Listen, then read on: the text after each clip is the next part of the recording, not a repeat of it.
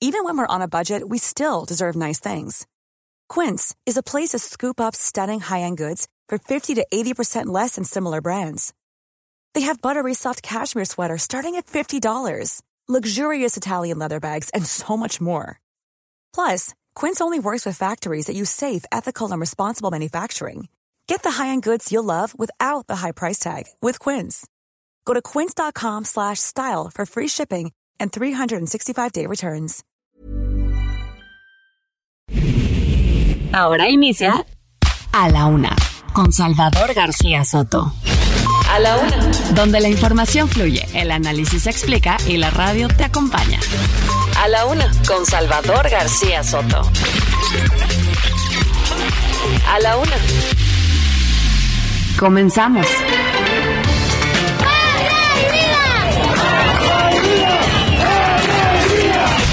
porque sí estuvo en un partido que está en una situación muy difícil ahora.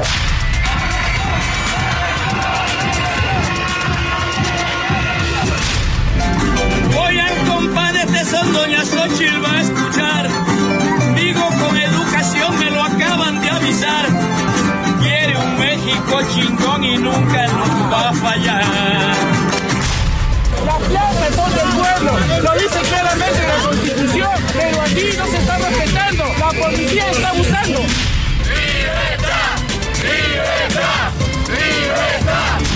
el derecho a disentir. De todas maneras, vamos a respetar, acatar esas recomendaciones.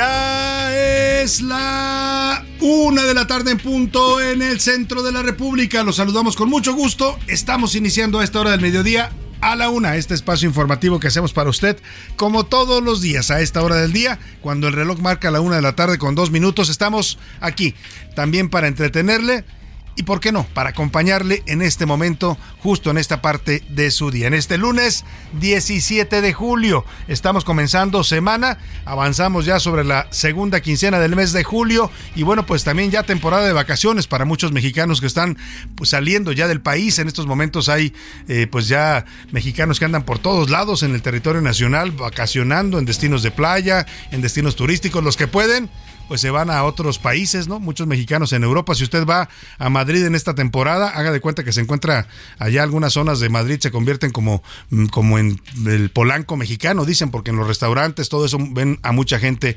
evidentemente gente que puede pagar también ese, ese tipo de viajes y esos lujos. Pero bueno, pues a los que estén vacacionando y estén disfrutando de este descanso, les mandamos un abrazo afectuoso. A los que seguimos aquí trabajando, pues ánimo, ánimo porque todavía hay que seguir sacando la chuleta. Y bueno, tenemos muchos temas importantes para informarle en este lunes. La semana comienza movidita. Tengo información importante, ya lo sabe. Solo lo más importante le voy a estar informando en las próximas dos horas de lo que ha ocurrido en el país, en la ciudad y en el mundo. Vamos a estarle actualizando el panorama informativo. Vamos a tenerle, por supuesto, siempre historias, que buscamos historias interesantes de lo que está ocurriendo. También le vamos a platicar el contexto de la noticia. Vamos a darle toda la información, todos los datos verificados para que usted, como siempre, el objetivo que nos proponemos es que usted se forme su propia opinión a partir de la información que nosotros le damos aquí. No buscamos aleccionar, no buscamos influir a nadie, simplemente nos proponemos un ejercicio informativo de ida y vuelta en el que nosotros le damos información, le damos datos, también le podemos dar alguna opinión personal, pero ya usted es el que saca sus juicios y también emite sus opiniones. Vamos a tener hoy, en este lunes Templado en la capital del país, 23 grados centígrados la temperatura en este momento, 25 la máxima. Se esperan nublados para la tarde. Ahorita hace un sol espléndido en la Ciudad de México, de esos días que se disfrutan, que se pueden hacer actividades al aire libre. Y bueno, también vamos a estar este lunes homenajeando musicalmente. Ya sabe que todos los lunes le tenemos una temática, todos los días le tenemos una temática musical distinta. Nos cuesta trabajo, ¿eh? Ahí andamos el productor y yo buscando siempre temas, canciones para eh, ilustrarle temas importantes. Y hoy encontramos que es el Día Mundial del Tatuaje No sé si a usted le gusten o los tatuajes. Es el Día Internacional del Tatuaje. Se conmemora esta forma, pues, de. Algunos lo consideran un arte, otros lo consideran, eh, pues, una cosa que no les gusta, que es antiestética. Hay todo tipo de opiniones y yo respeto todas. O sea, aquí no estamos ni a favor ni en contra, simplemente les ponemos lo que, lo que es este tema. Y vamos a estarle dedicando la música a los tatuajes, que también son parte ya de la música. Hay muchas canciones que hablan de este tema. Hoy ha cambiado la percepción de los tatuajes. En un principio se veían como un tema para delincuentes, para pandilleros, para gente que estaba involucrada en cosas turbias. Hoy la verdad es que los jóvenes se tatúan por gusto, simplemente porque quieren lucir algún tatuaje en alguna parte de su cuerpo. Hay también los que lo llevan al extremo y se tatúan prácticamente todo, la cara, el rostro, los brazos, las extremidades. Cada quien decide, eso sí, cuando usted decida hacerse un tatuaje, si es que lo quiere hacer, hágalo en lugares certificados, en lugares que estén sanitizados, que sean seguros, porque también por esa vía es posible la transmisión de algunas enfermedades eh, peligrosas, ¿no? Desde la hepatitis C hasta el VIH-Sida. Si usted le ponen agujas que estén ya utilizadas, esto es bastante delicado. Así es que hay que tener mucho cuidado cuando se vaya a hacer un tatuaje, hágalo adecuadamente. Y le vamos a preguntar también el de hoy cuál es su opinión de los tatuajes. Por lo pronto, la música va para los tatuajes. Y tenemos muchos más temas importantes. Saludamos con gusto rápidamente a toda la gente que nos sintoniza en toda la República Mexicana. Muchos saludos a la gente de Monterrey, Nuevo León, a la gente de Guadalajara, Jalisco, también a la gente de la comarca lagunera, a la gente de Oaxaca capital y también a la gente del istmo de Tehuantepec, ahí en el estado de Oaxaca, a toda la gente que nos escucha en Tampico, Tamaulipas y su zona conurbada de Altamira y Ciudad Madero, también los saludamos con gusto, a la gente de Tuxtla Gutiérrez, Chiapas, que está sintonizando el Heraldo Radio, muchos saludos, igual que a los que nos escuchan en Chilpancingo Guerrero o en Mérida, Yucatán, también les mandamos saludos, igual a la gente de Tepic Nayarit, que por allá anduvo José Luis Sánchez el sábado en Tepic celebrando boda, bueno, dicen que lo vieron haciendo unos pasos de baile un poco escandalosos, regresaron, se quedaron escandalizados los, los tepic, ¿cómo dijimos que eran? Tepiquenses, los tepiquenses con, los pasos de baile de José Luis en una boda que asistió. Pero bueno, tenemos mucho más que comentarle, que compartirle. Vamos, si le parece, directo. Bueno, saludo también rápidamente, se me estaban olvidando los amigos de Estados Unidos, a McAllen a Brownsville, Texas, allá en el estado de la Estrella Solitaria, a San Antonio y a Huntsville, también en Texas, a la gente de Chicago, en Airville, Chicago, los saludamos a todos ellos a través de las frecuencias de Now Media Radio y a la gente que nos escucha en Cedar Rapids e Independence, Iowa, allá en los Estados Unidos. Muchos saludos afectuosos para todos ellos. Y ahora sí, vámonos, si le parece, a la información en este lunes. A la una, con Salvador García Soto.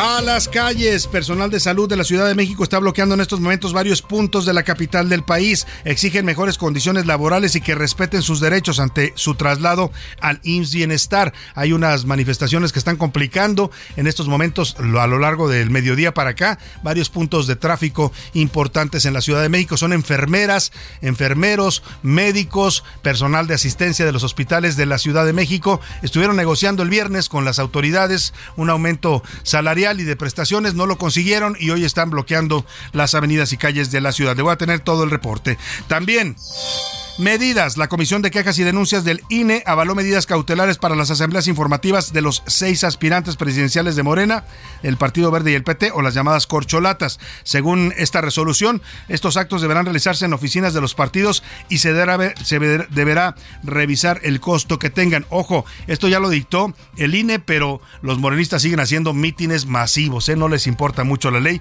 y es que viene desde la cabeza. Si la cabeza dice que no le vengan con que la ley es la ley, todos los demás de la 4 están pasándose las leyes por el arco del triunfo.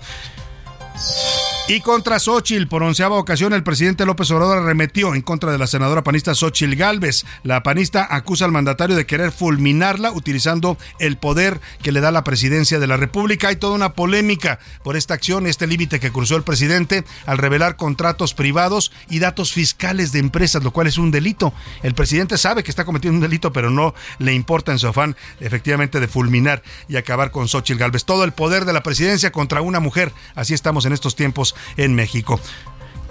Y los curuleros de San Lázaro hoy le van a cantar en su canción de los lunes al presidente silenciado. Bueno, silenciado entre comillas, porque el INE ya le dictó medidas cautelares a López Obrador para que no hable de la contienda presidencial, pero él dice que hasta que no le notifiquen, él seguirá hablando. Hoy volvió a lanzarse también en contra de Xochitl Galvez. Y en los deportes, examen aprobado. Jaime el Jimmy Lozano, entrenador de la selección nacional, cumplió con el objetivo y ganó la novena Copa de Oro para México. Ayer hubo gente que salió a celebrar al Ángel, eh, para que vean lo que son los aficionados mexicanos con todo y lo mal que jugó la selección, salieron a celebrar este campeonato. Además, Cruz Azul registró su tercera derrota y presentaron a Lionel Messi en estadio lleno contra el Inter de Miami. En el entretenimiento, Anaya Rega nos va a hablar de la reprogramación del concierto de Grupo Firme y también nos contará sobre la cantante Yuriria, que acaba de ser mama. Tenemos muchos temas variados para informarle, para comentarle, para estarle compartiendo en este lunes, inicio de semana, que deseamos todo vaya marchando bien para usted en este comienzo de semana. Ánimo con la semana, ya, me, ya, ya pronto llegará el viernes, por ahí le decía hoy la, eh, Alexa estos eh, sistemas de voz. Lo bueno es que el día siguiente a pasado mañana ya es viernes, y sí, si usted lo ve así, pues sí, el día siguiente a pasado mañana ya es viernes. Así es que ánimo con la semana. Vámonos, si le parece, a las preguntas del día para que usted, como siempre lo hace, participe y haga este programa con nosotros. En A la Una te escuchamos. Tú haces este programa. Esta es la opinión de hoy.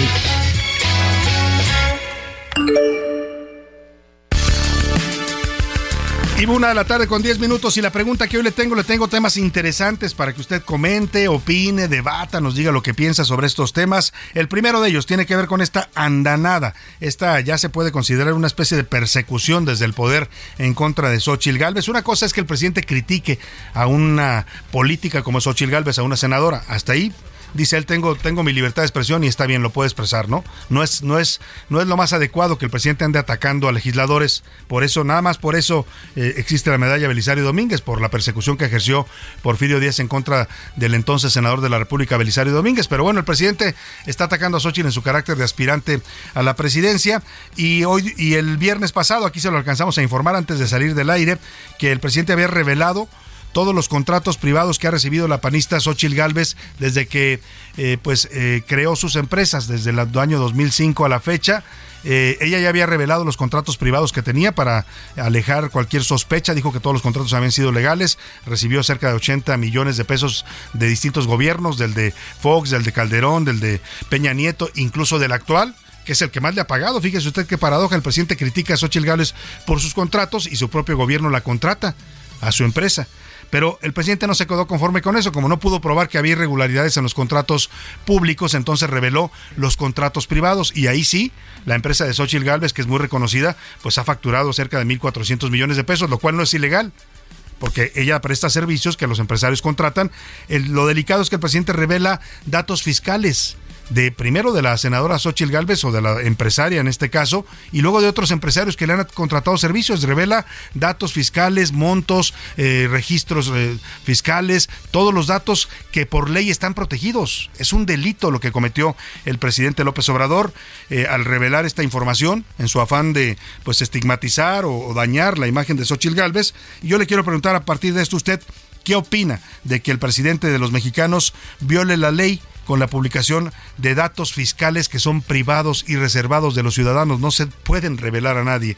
Bueno, pues le doy tres opciones para que me conteste. Mal, pésimo, el AMLO comete un delito y viola la ley.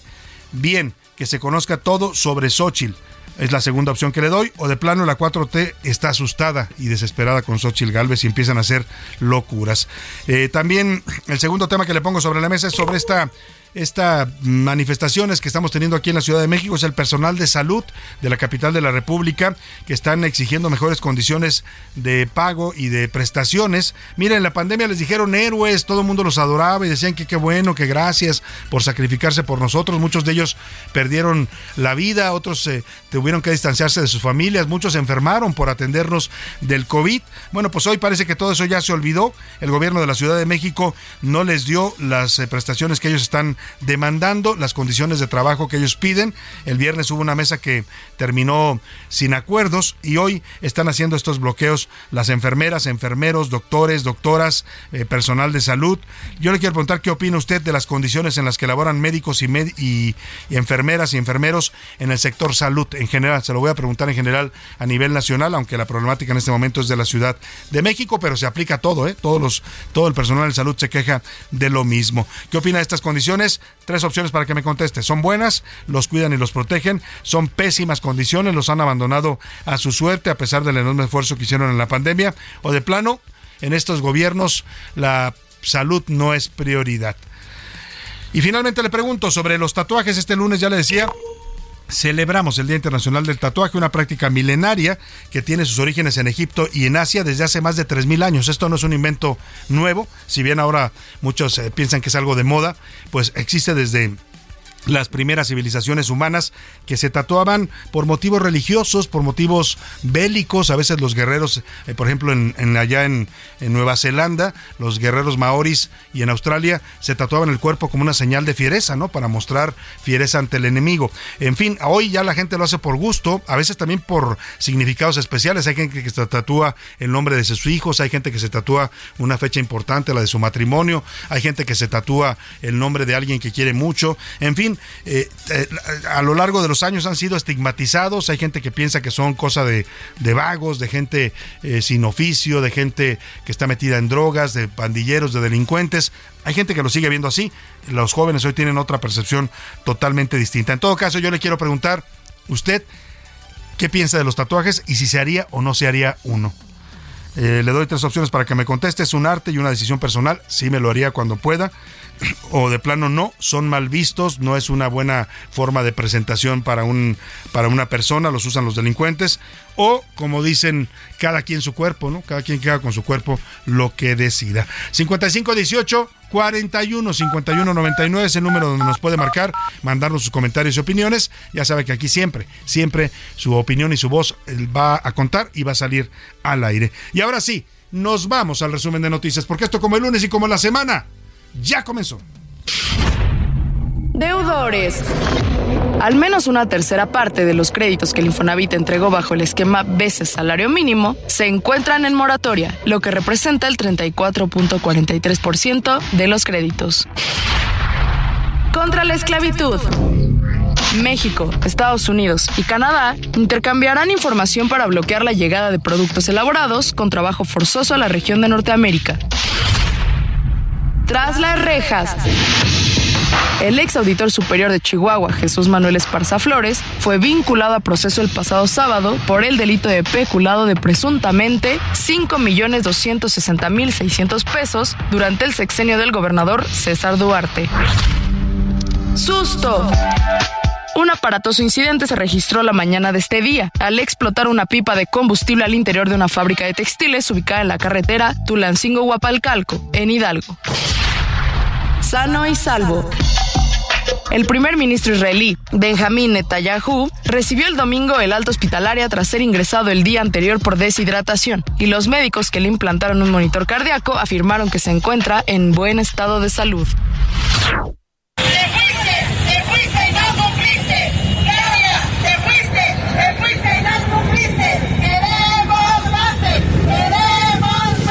Una de la tarde con 17 minutos. Lo que está usted escuchando es la protesta que en estos momentos está teniendo lugar en varios puntos de la Ciudad de México. Trabajadores del sector salud de la capital de la República, trabajadores de los hospitales, enfermeras, enfermeros, médicas, médicos, personal de asistencia, están bloqueando varios puntos de viales de la Ciudad de México. Su demanda, quieren mejores condiciones de trabajo, se las han pedido a las autoridades, negociaron con ellas el viernes y no llegaron a un acuerdo. Hay reportes de cierres en estos momentos en varios puntos importantes en Manuel González e Insurgentes, en Miguel Ángel de Quevedo y Moctezuma, esto en la alcaldía Coyoacán, en Camino a Natividad y 16 de septiembre en Xochimilco, en Ermita Iztapalapa y Avenida Jalisco en Iztapalapa. Además, hay otros siete cierres en la autopista México-Puebla, en los límites de la alcaldía Iztapalapa, en el municipio de Los Reyes, La Paz. Eh, ya le decía, quieren mejores condiciones de trabajo. Van más, más de cinco horas ya de bloqueo por parte del personal de salud. Y vamos justamente a uno de estos puntos de bloqueo donde se encuentran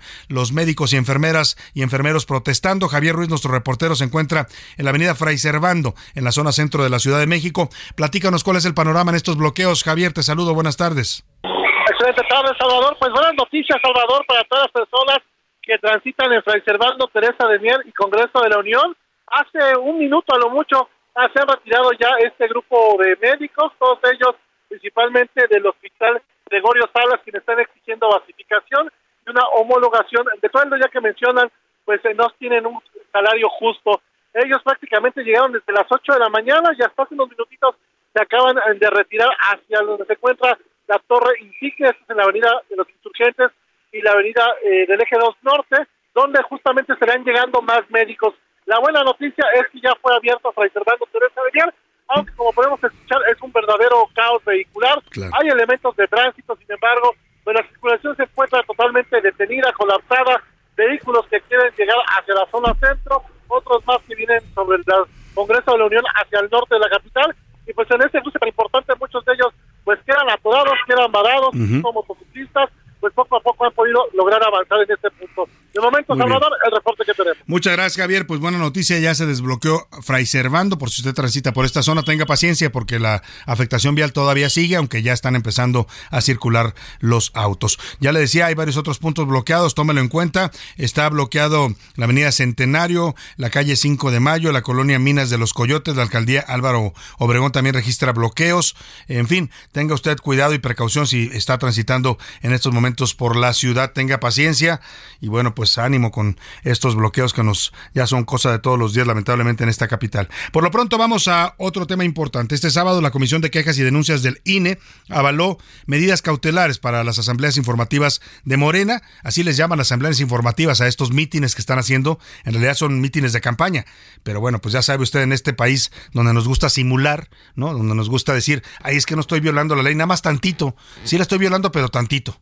Así andan los aspirantes de Morena recorriendo el país. Las llamadas corcholatas, la Comisión de Quejas de Línea atendió una resolución de la Sala Superior del Tribunal Electoral que le pidió que determinara si hay o no actos anticipados de precampaña por parte de los aspirantes morenistas. La denuncia fue presentada por el coordinador de los diputados de Movimiento Ciudadano, Jorge Álvarez Maínez.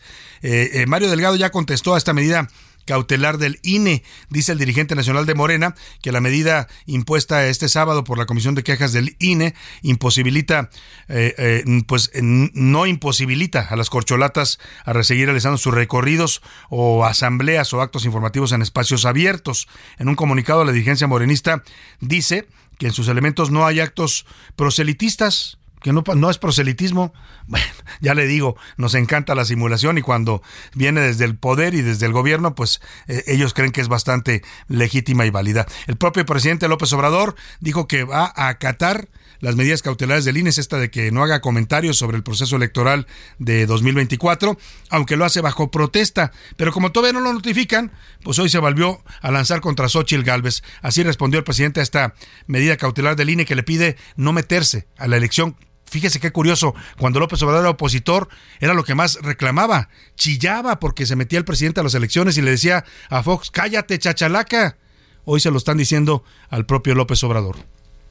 Bueno, vamos a cumplir con todos los ordenamientos legales, como siempre lo hacemos, y con las eh, decisiones, en este caso, de los organismos electorales. Nada más que lo hacemos bajo protesta, porque es muy injusto el que el grupo de potentados que se sentían dueños de México estén lanzados en contra de nosotros y que las autoridades no nos eh, limiten nuestra libertad, la libertad de manifestación, de expresión, la libertad de réplica.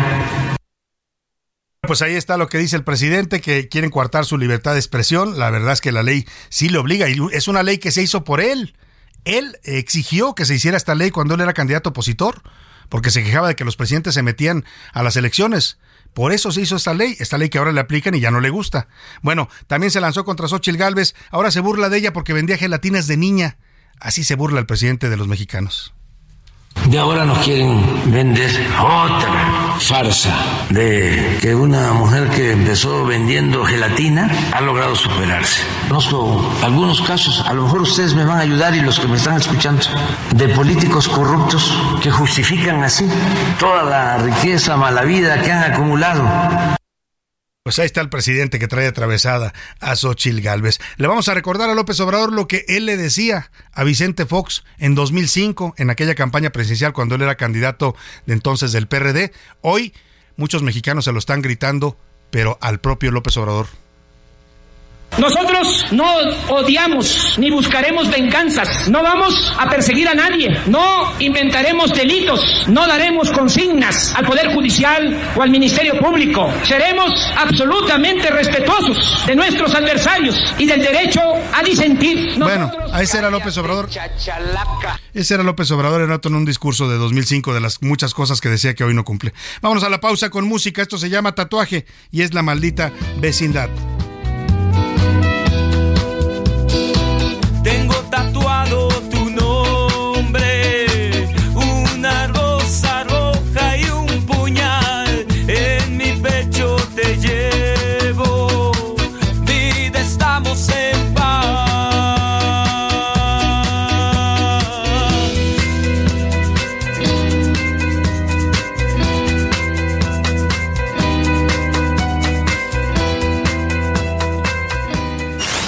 No le cambies. Estás en A la Una con Salvador García Soto. Información útil y análisis puntual. En un momento regresamos. Ya estamos de vuelta en A la Una con Salvador García Soto. Tu compañía diaria al mediodía. La rima de Valdés. ¿O de Valdés la rima? Qué felices por el fucho. Ganamos la Copa de Oro con poca gracia y decoro, pero estoy feliz y mucho. Sin embargo, lo que escucho es el clamor popular que ya van a rasurar al señor entrenador, pero si ha sido mejor que cualquiera en su lugar. Lamborghini sí destella y va a gran velocidad. Esa es la pura verdad. Este sí que no se estrella. Cuando la cosa es más bella, ya le cortan el camino, pues dicen que es interino, que se lo debe al tal Coca. Yo te digo que qué poca, él no es hijo de vecino. Lamborghini es el mejor, déjenlo para el mundial, será orgullo nacional, no creo que le vaya peor, de seguro hasta Obrador lo quiere pa' corcholata, presidente, no delata, ya no la haga de emoción, déjelo en la selección, es chamba menos ingrata. La palabra tatuaje viene del polinesio ta, que significa golpe, y que a su vez evolucionó en la palabra tahitiana tataú, que significa marcar algo. Por otro lado, el vestigio más antiguo se encuentra en una momia descubierta en un glaciar de los Alpes, ubicado en la frontera entre Austria e Italia, la cual tenía la espalda y las rodillas tatuadas. Se estima que esta persona vivió durante la Edad de Cobre, un periodo del Neolítico tardío hace aproximadamente 3.250 años. Y el nombre de esta momia es Momia el hombre de hielo. thank you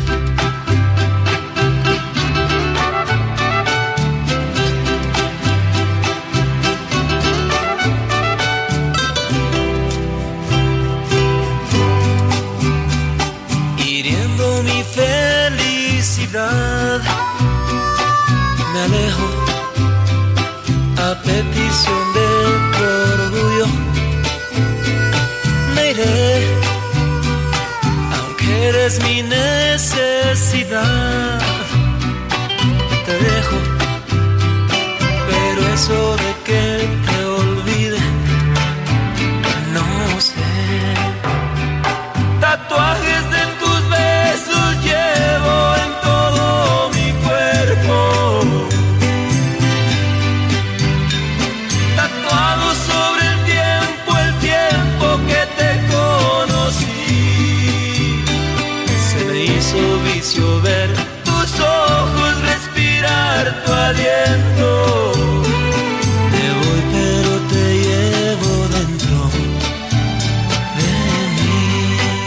la tarde con 33 minutos. No se ponga romántico, estamos regresando de la pausa con esta canción que se llama así, Tatuajes de Joan Sebastián. Es de 1996 y al que llamaban el rey del jaripeo, pues encontró en este tema una de sus canciones más famosas. Es una carta de despedida donde pues ya sabes, se le dice al ser amado, aunque te vayas, los besos que te di te van a quedar tatuados para siempre. Es parte de la simbología que tiene el tatuaje para los seres humanos. Me decía una amiga, también es estético. Le mando un saludo a Paula Selene que nos dice también muchas mujeres se tatúan los labios, los ojos, las cejas, ¿no? Es una forma también de eh, eh, pues lucir mejor. También para eso sirven los tatuajes. Escuchamos un poco más de Joan Sebastián para todos los enamorados en este lunes y seguimos con más para usted aquí en la Luna. Tatuajes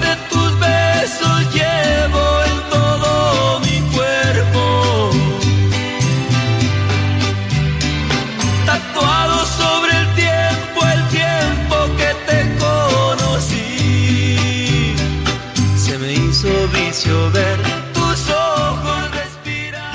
A la una, con Salvador García Soto. Vamos a regresar, vamos a regresar hasta Insurgentes y Manuel González con este tema de los bloqueos, porque todavía algunos, ya nos decía nuestro reportero Javier, que se levantó el de Fray Servando, pero todavía en Insurgentes y Manuel González, ahí por la zona de Tlatelolco, sigue bloqueado por el personal de salud. Vamos contigo, Israel. Te saludo con gusto. Muy buenas tardes. Salvador García Soto, el gusto es mío. Y bueno, pues ya suman prácticamente cinco horas y media de este bloqueo que se registra aquí sobre la Avenida de los Insurgentes en ambos sentidos, Salvador, al cruce con el eje 2 Norte Manuel González.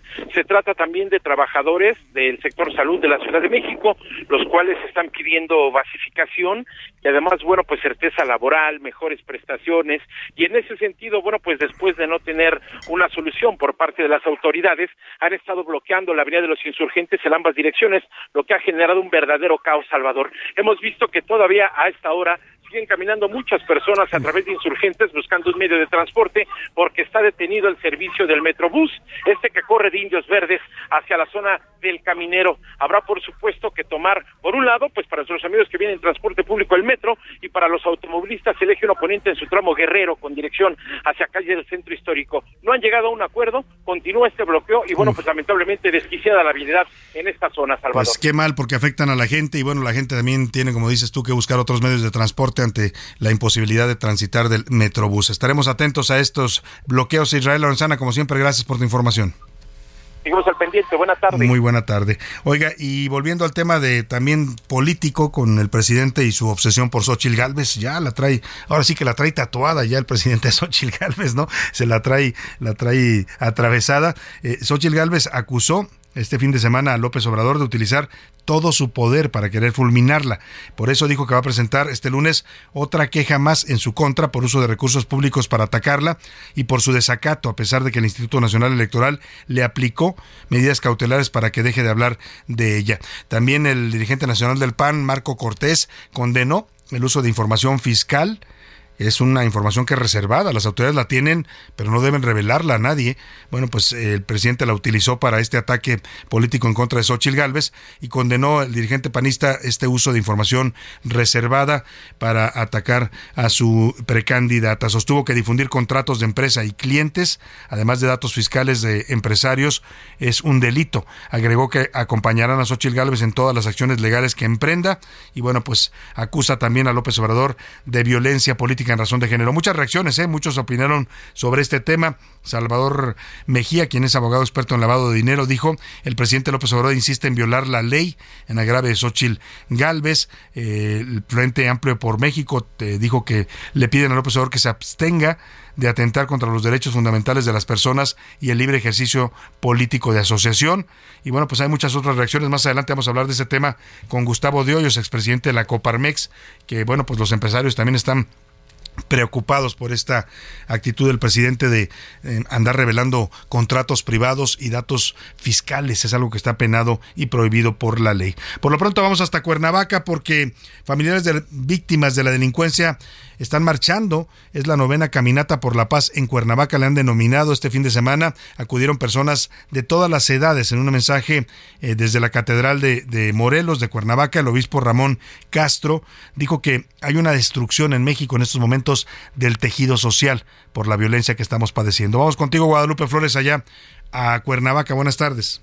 Gracias, Salvador. Te saludo con mucho gusto desde Cuernavaca, Morelos. Pues este sábado cientos de ciudadanos marcharon en Cuernavaca durante la novena caminata por la paz encabezada por el obispo de la diócesis, Ramón Castro Castro. Los ciudadanos alzaron la voz para pedir paz y tranquilidad en el estado de Morelos. En el mensaje, el jerarca católico eh, ofreció en la Catedral de Cuernavaca, en el centro de la ciudad, sostuvo que el crimen organizado, la violencia, la inseguridad, la corrupción, la impunidad, incluso la trata de personas, el cobro de derecho de piso, el narcotráfico, las extorsiones, han generado la cultura de la muerte y la descomposición social. En esta caminata que se desarrolló en Cuernavaca, el contingente salió de la iglesia de Tlaltenango, en el norte de la ciudad, para llegar hasta la catedral en el centro de la ciudad. El también secretario general del Episcopado mexicano dijo que la delincuencia organizada se ha filtrado en las instituciones y en territorios. En esta caminata cientos de personas, en su mayoría vestidos de blanco, incluso católicos y no católicos, pues alzaron la voz para clamar por la seguridad y la paz, mientras que el jerarca católico aseguró que México está salpicado de sangre. Eh, al término de esta caminata, pues también lamentó que diariamente se registran asesinatos, secuestros, feminicidios, violaciones, extorsiones y cobro de derecho del piso. Dijo que los números incluso son atroces. Aseguró que el crimen organizado ha pactado ya con los partidos políticos para colocar candidatos, esto rumbo al proceso electoral del 2024 y también lamentó que las autoridades estén miopes porque no quieren ver el dolor de las víctimas. La información, Salvador. Muchas gracias a Claudia Espinosa, nuestra corresponsal, perdón, a Guadalupe Flores allá en Cuernavaca. Esto que se refería el discurso, el mensaje, pues la humilía del obispo de Cuernavaca, Ramón Castro, fue fuerte. Habló de un México que está salpicado de sangre por todos lados, así lo dijo, y que la impunidad es demasiada en este país. La gente ya no confía en las autoridades y bueno, las autoridades parecen ausentes, parte de lo que dijo el obispo. Es necesario ser realistas y admitir con dolor y vergüenza que en el estado de Morelos y en nuestro país se sigue salpicando esa sangre. La estrategia de abrazos no balazos no está dando buenos resultados. La realidad lo pone en evidencia. No, la estrategia no está dando resultados, esto de abrazos no balazos. Y el gobernador Cuauhtémoc Blanco opinó ayer, esta marcha que le estamos narrando en Cuernavaca de familiares de víctimas de la delincuencia fue el día de ayer, y el gobernador reconoció que efectivamente Cuernavaca es la ciudad con más inseguridad en todo el estado. Pues no dice que lo vaya a resolver, simplemente lo reconoce y habló de esta marcha de los ciudadanos de su estado. Se le ha lo mismo, pero a ver, lo mismo. Aquí hay, este, en Cuernavaca hay más inseguridad que en todo el Estado. Y hay que acordarnos que el presidente municipal fue el que se salió del mando coordinado, entonces una responsabilidad del presidente municipal que es el que le tiene que dar eh, la cara de la ciudadanía. Nosotros vamos a seguir trabajando y cuando se le ha pedido, eh, cuando se ha pedido apoyo al presidente municipal se le ha otorgado. Escuche usted, le echa la culpa al presidente municipal, el gobernador del estado dice que es culpa de la inseguridad en Cuernavaca porque él se salió del mando único. Oiga, pues gobernador, usted sigue siendo el gobernador, está por encima del alcalde en ese sentido en materia de seguridad. Y ahora que hablo de Cuauhtémoc Blanco, me acordé de algo que publiqué este sábado en las Serpientes Escaleras y se lo comento. Ya como dice el presidente, mi pecho no es bodega, además ya está publicado. Cuauhtémoc Blanco ha hecho tan mal papel como gobernador de Morelos, tan mal, está tan el estado tan tan desbordado de violencia, de inseguridad ¿Y sabe qué lo van a premiar? El presidente lo va a premiar, lo van a hacer candidato plurinominal al Senado. ¿Sabe para qué? Va a ser senador por la Ciudad de México. Y lo van a traer a hacer campaña a la Ciudad de México, haciendo su cuautemiña en, la, en todas las alcaldías de la Ciudad de México para ver si así Morena puede mantener el gobierno de la ciudad, porque hoy Hoy las encuestas dicen que lo trae perdido. Habla más de fútbol el señor Cuauhtémoc. Bueno, pues es que sabe más. Cada quien sabe, habla de lo que sabe. Y él de lo que sabe es de fútbol, de gobernar no tiene ni NPI para que me entienda. Vamos al otro tema. A la una, con Salvador García Soto. Y vamos a esto que pasó allá en Guadalajara. Le platicamos este acto de terrorismo, así fue calificado por el gobernador Enrique Alfaro, el ataque a policías del Estado y, a civiles también en, en Tlacomulco de Zúñiga. Los llamaron a los policías diciéndoles que había una una fosa de cuerpos, eh, una fosa clandestina, y cuando llegaron lo que encontraron fueron minas explosivas que mataron a seis personas, entre ellos dos civiles, además de cuatro policías. Este lunes detuvieron a dos hombres que presuntamente están relacionados con este ataque con explosivos, con minas explosivas el 11 de julio. Vamos con eh, nuestra... No, no vamos con nuestra corresponsal, le voy a, poner un audio de lo que informó el fiscal estatal Luis Joaquín Méndez. Da a conocer eh, estas dos detenciones. Dice que puede haber más todavía involucrados en este atentado con explosivos por los delitos de homicidio calificado, tentativa de homicidio, lesiones, delitos cometidos contra representantes de la autoridad, apología. Son dos personas a las que en las próximas horas se les estarán imputando esos delitos para efectos de los medios y para efecto de identificar a estas personas. Los vamos a ubicar como Sergio Julián N y Samuel N. Bueno, y mire usted las autoridades que tenemos, ¿no? Ya hablábamos de la situación en Cuernavaca y de su gobernador Cuauhtémoc Blanco. Y en Sinaloa, el gobernador, también morenista, Rubén Rocha Moya, bueno, Cuauhtémoc no es morenista, pero es amigo de, de la 4T, él llegó por el Partido Encuentro Social, el PES. Acá el gobernador Rubén Rocha Moya, que fue además rector de la Universidad Autónoma de Sinaloa, ahora se agarró una campaña en contra de su propia universidad, ahora que es gobernador, la ha criticado, ha atacado, ha dicho que hay corrupción y en vez de dedicar la Fiscalía, la Fiscalía de Justicia de Sinaloa, a dedicarse a perseguir delincuentes, hoy llegaron hasta las instalaciones universitarias, escuche usted, agentes de la Fiscalía llegaron a catear a la Universidad Autónoma de Sinaloa, violentando completamente la autonomía de esta universidad estatal, que es una de las más importantes en el país.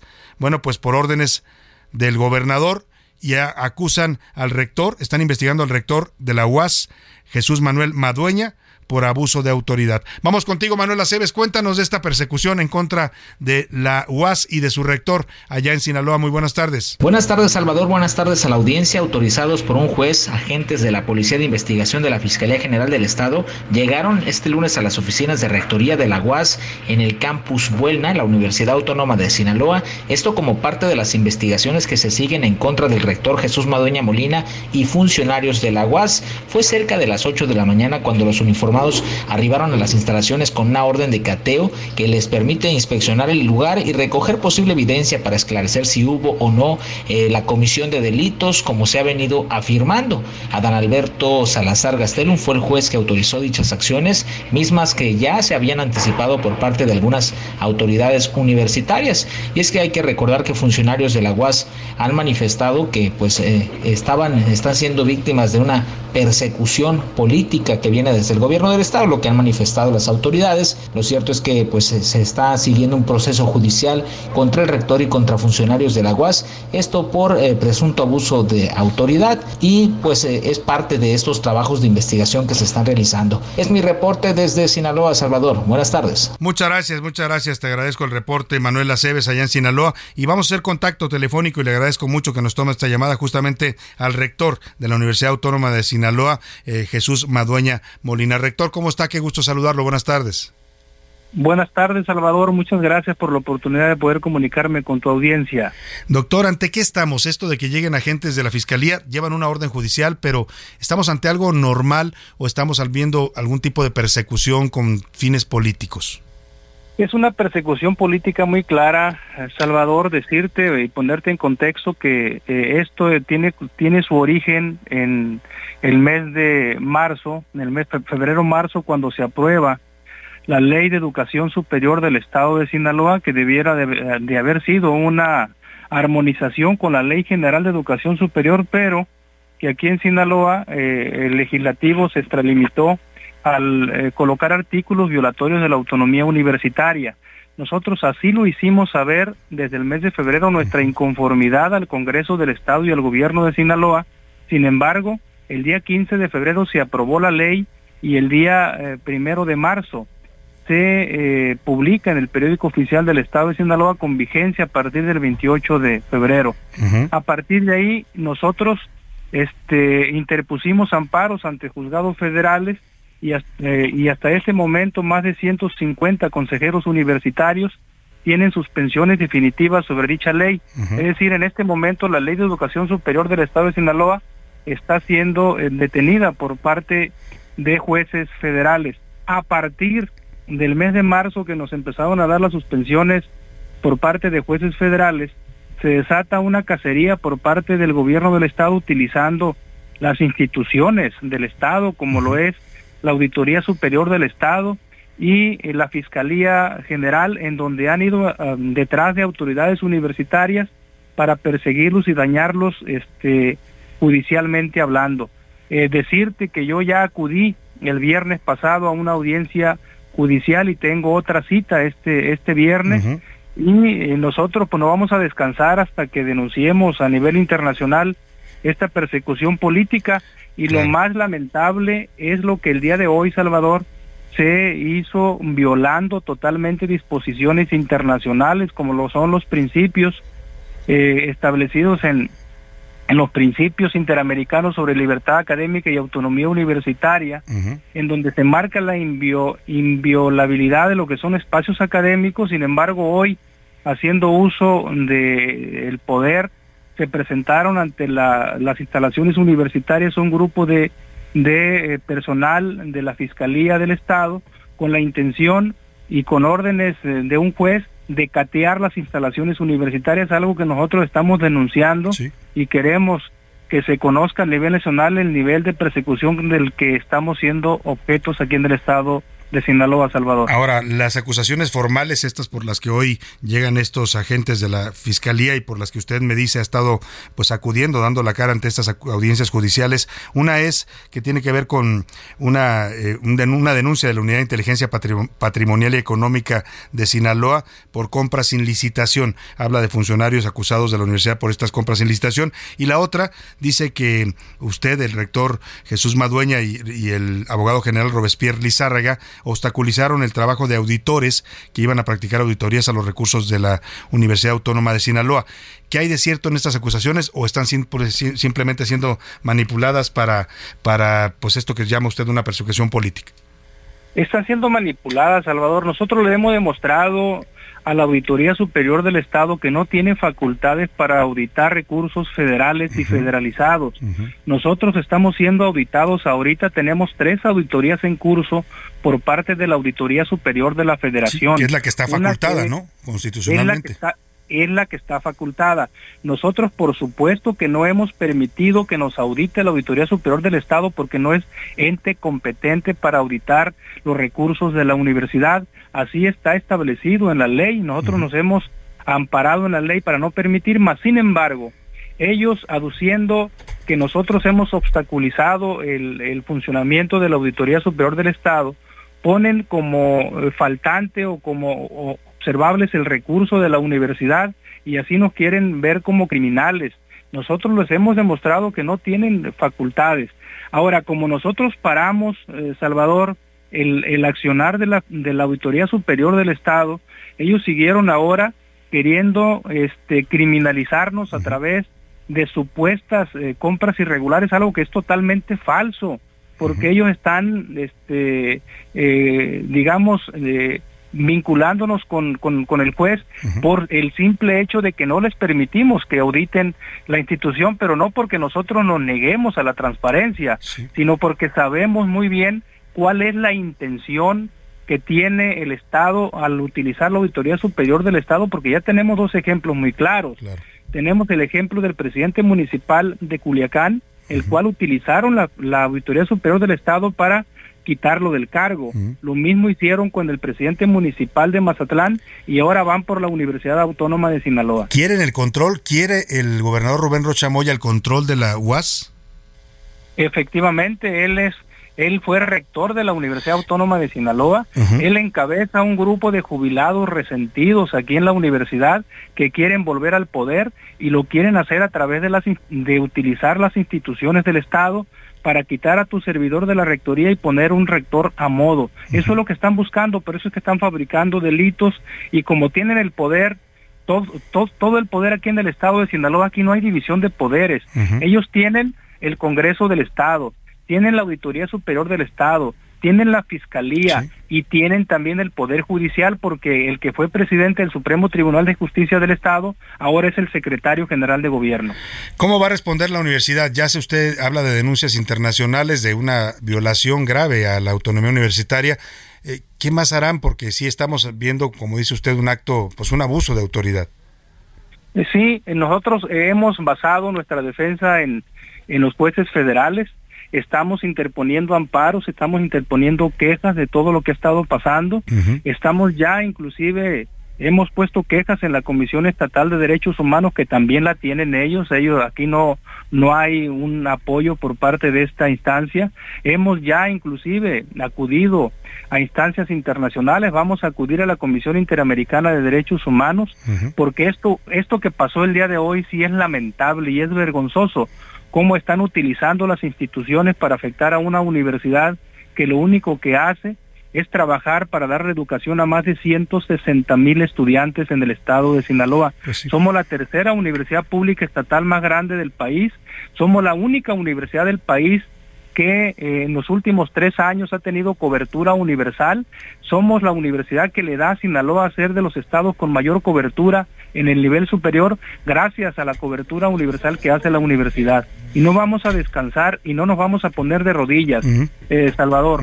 Vamos a seguir luchando hasta el último eh, momento que nos quede al frente de la institución y vamos a confiar en la justicia federal porque los jueces federales nos han dado la razón en toda esta lucha que iniciamos en el mes de marzo. Pues vamos a, estar atentos y por supuesto los micrófonos de este espacio están abiertos a cualquier denuncia que quieran hacer. Rector Jesús Madueña Molina, rector de la Universidad Autónoma de Sinaloa, le agradezco mucho la confianza.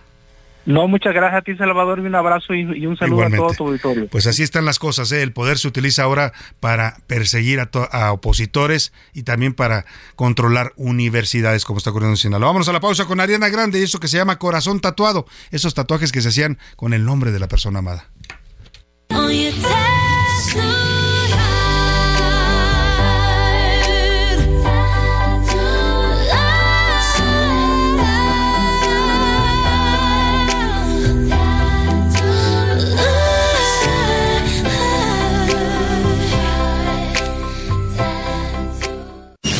No le cambies. Estás en A la Una con Salvador García Soto. Información útil y análisis puntual. En un momento regresamos. Ya inicia la segunda hora de A la Una con Salvador García Soto. A la Una. Donde la información fluye, el análisis explica y la radio te acompaña. A la Una con Salvador García Soto. A la Una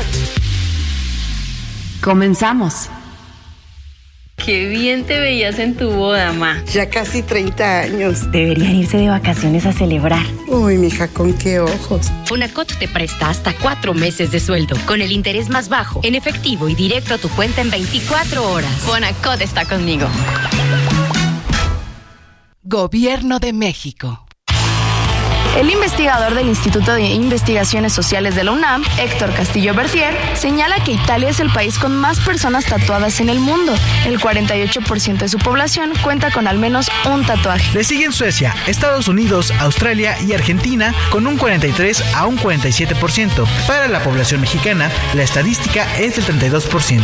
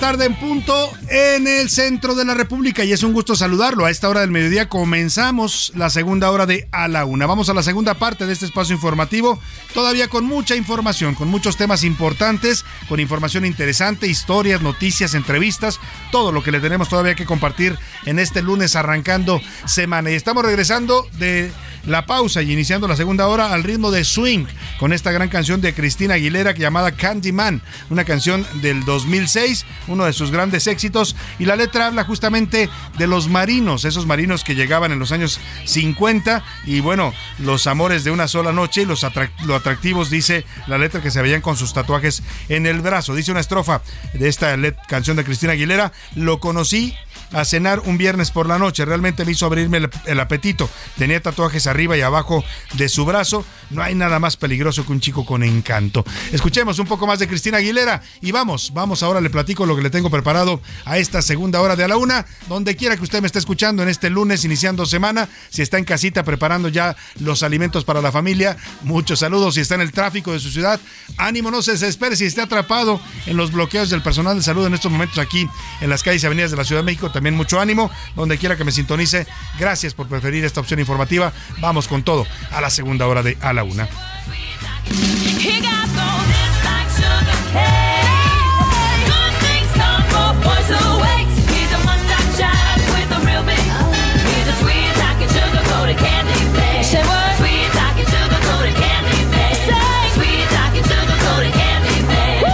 Bueno, a este ritmo de suite que se antoja bailar, vamos a platicar de lo que le tengo preparado en esta segunda parte. Gran voz, ¿eh? Gran voz la de Cristina Aguilera, que se ha convertido en todo un, eh, mm, toda una figura del espectáculo. No solo es cantante, es productora, es actriz, es, bueno, modelo, hace de todo esta mujer talentosísima que es Cristina Aguilera, una eh, eh, norteamericana de ascendencia ecuatoriana. Le voy a contar del Banco del Bienestar en esta segunda hora. Oiga, cajeros sin dinero, filas al, largas al sol, están los pobres viejitos esperando horas para que les den su pensión y falta de información están viviendo los adultos mayores para recibir su pensión en diversos estados de la República. Los sacaron de los bancos privados y nada más para hacerlos sufrir, los hacen batallar para poder cobrar su pensión. Le voy a platicar. Hablaremos también de los libros de texto de matemáticas, de acuerdo con expertos que están denunciando este tema. Eh, tienen inconsistencias los libros de matemática, los nuevos libros de texto gratuitas, hay falta de material y no explican la importancia de esta materia. Vamos a hablar con los especialistas en el tema. También le decía, vamos a hablar de esta acción que tomó el presidente López Obrador en contra de Xochitl Gálvez al difundir contratos privados, datos fiscales, algo que por ley está prohibido. La autoridad no puede hacer uso de esa información de los ciudadanos, pues porque se le antoje, en este caso, con fines políticos. Vamos a hablar también con Gustavo de Hoyos, es presidente de la Coparmex, sobre esos temas. Y antes de ir a estos temas, me da gusto recibir esta tarde en la cabina a la presidenta del Instituto Nacional de Acceso a la Información y Transparencia y Protección de Datos, que es el INAI, Blanca Lilia eh, Ibarra. Bienvenida, Blanca Lilia, ¿cómo está? Qué, gusto tal? Igualmente, Salvador, muy buenas tardes a ti y a tu auditorio. Oiga, justo, justo llega usted en el momento que hablaba yo de este tema, de lo que pues está pasando con el INAI, y ahora le voy a preguntar también su opinión como presidenta de este instituto importante para los mexicanos. Pues sigue la parálisis, a pesar de que la Corte ya eh, pues echó para atrás esta, esta disposición de que el Senado dice la Corte que sí incumplió, incumplió su función al no nombrar a los comisionados que les faltan, pero todavía no definen los efectos. ¿En qué estamos en ese tema y para cuándo veremos un INAI que vuelva a funcionar de nuevo como debe de hacerlo? Sí, en efecto, Salvador, como ustedes recordarán, el jueves pasado la Corte resolvió en la controversia que presentó el INAI eh, darnos la razón en términos de que hubo una omisión por resultados por parte del Senado de la República al no haber nombrado a los comisionados o comisionadas faltantes. En ese sentido, sí quiero hacer una acotación puntual. El INAI no está en este momento eh, llevando a cabo todas las funciones conforme a las facultades constitucionales, pero sí estamos sigue funcionando, digamos, otras tareas. Pero, pero digamos eh, limitado pues a no poder sesionar, ¿no? Exactamente, y es algo importante porque finalmente las controversias de los ciudadanos contra las autoridades no podemos resolverlas, sí se están tramitando, llevamos más de 7100 recursos de revisión que están en espera de que contemos con el quórum legal para que puedan ser votados y en ese proceso justamente estamos en espera de que al término del periodo vacacional de la Suprema Corte de Justicia de la Nación se puedan conocer los efectos de esta decisión, de esta importante determinación que tomó la Corte. ¿En qué sentido? Uno, en que puedan eh, concedernos la posibilidad de que podamos sesionar con cuatro comisionados como están comisionadas, como estamos actualmente, y conocer si se va a dar un plazo específico al Senado de la República para que concluyan los nombramientos. Para que concluyan los tres nombramientos pendientes, que ya son los que les faltan. Ahora, aprovechando que la tenemos en, aquí en cabina, Blanca Lilia, le quiero preguntar de esto que pues está causando mucha polémica. Eh, sabemos que el presidente no es muy partidario de la transparencia, por lo menos no de la que eh, da información a los ciudadanos, pero el viernes en este pues en esta sucesión adelantada que ha tomado el partido abiertamente pues a favor de, las, los candidatos de Morena y en contra de los opositores, hace una revelación sobre contratos eh, privados en las que publica datos fiscales de las empresas de Xochitl Galvez y de sus contratistas, de las personas que la han contratado. ¿Esto, ¿Esto se permite con base en las leyes de transparencia? Mira, en primer lugar, decirte que toda la información relacionada con contratos es información pública de oficio. Se pueden consultar en la Plataforma Nacional de Transparencia. Contratos con el gobierno. Los contratos que se hagan exactamente con, el gobierno. Públicas. Exactamente, con empresas públicas. En segundo lugar, también decirte que cualquier cualquier persona que se sienta afectada por la divulgación que se haya hecho de su información, de su nombre, digamos, si se trata de una persona física y demás, puede presentar ante el INAI una queja para que nosotros entremos a revisar y sobre eso podamos determinar si efectivamente se llevó a cabo la violación correspondiente en materia de protección de datos personales. Por ejemplo, los datos fiscales que aquí se revelan, ¿se pueden hacer públicos? ¿El gobierno, el presidente puede hacer públicos los datos fiscales suyos, míos, lo que ingresamos, lo que tenemos? Mira, eh, hemos tenido en el pasado alguna consulta que se hizo directamente incluso por parte del Ejecutivo Federal sobre la información de un periodista, lo cual nosotros respondimos que esa información no podía ser divulgada. En el caso de los contratos, reitero, donde haya recurso público, esa es información que puede conocerse. Eh, no obstante, reitero, los casos particulares tendría que revisarse y eso no le corresponde al INAI, lo que tiene que ver la ley fiscal, es decir, eso ya es otra autoridad. Eso ya es otra autoridad que tendría que revisarlo y en el caso de la posible vulneración de datos personales, presentar una queja ante, el, INAI para que entremos a revisar. O sea que en este momento Xochitl Gales podría acudir al INAI para pedir esta revisión de ustedes si se violentaron sus datos personales. Tendría que ser una determinación que ella adopte y que el INAI eh, analizaría conforme a las leyes correspondientes. Claro. Ahora, eh, eh, eh, ¿qué esperan de esta, de, sobre todo el Senado? Porque pues ya está el fallo de la Corte, vamos a ver los efectos, pero pues ha habido una reticencia política, supimos por revelaciones que se filtraron, pues eh, lo que había dicho el exsecretario de Gobernación, hoy ya aspirante de Morena,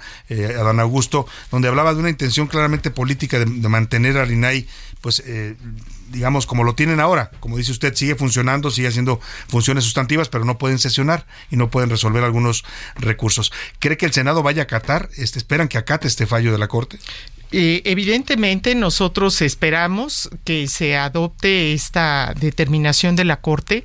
Eh, lo que está de por medio no es el INAI y lo hemos dicho en numerosas ocasiones. Lo que está en juego son dos derechos fundamentales que durante más de 20 años fueron conquistados, fueron impulsados por la sociedad en general y lo que se está vulnerando no es a un instituto, no es a un órgano autónomo. no es a Blanca Línea y a los otros comisionados. Es a todo tu auditorio, es a toda la sociedad mexicana. Así que deseamos que se cumpla con el nombramiento.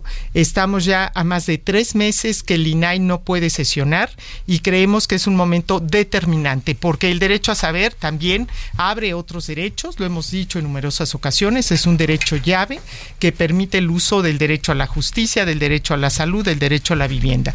Y adicionalmente tú sabes también que el derecho a saber también ayuda a saber decidir mejor claro. y a cómo podemos nosotros exigir mayor rendición de cuentas a la autoridad. Para eso sirve la información y cuando los ciudadanos tenemos acceso a la información del gobierno, pues podemos también tomar mejores decisiones. Así es, mira, al día de hoy son más de 7.176 asuntos que están en espera de que el INAI pueda resolverlos. 7.000 ya acumulados por esta parálisis. 176 en 108 días en donde no hemos podido sesionar. De esa magnitud y, de esa dimensión es lo que está pasando en este país. Y en esos, en esos hay expedientes clínicos, en esos recursos de revisión hay temas que a la gente le interesan para su vida cotidiana. De manera que lo que hemos hecho es hacer un llamado respetuoso a las y los senadores para que concluyan con el nombramiento y podamos nosotros regresar a la normalidad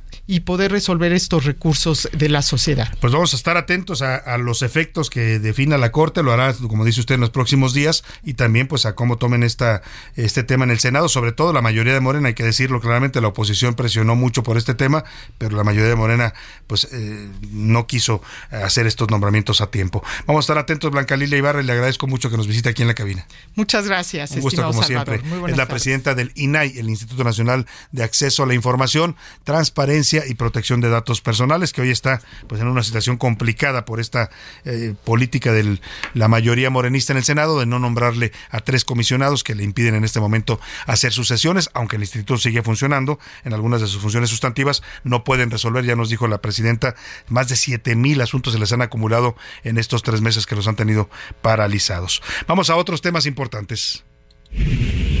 A la una, con Salvador García Soto.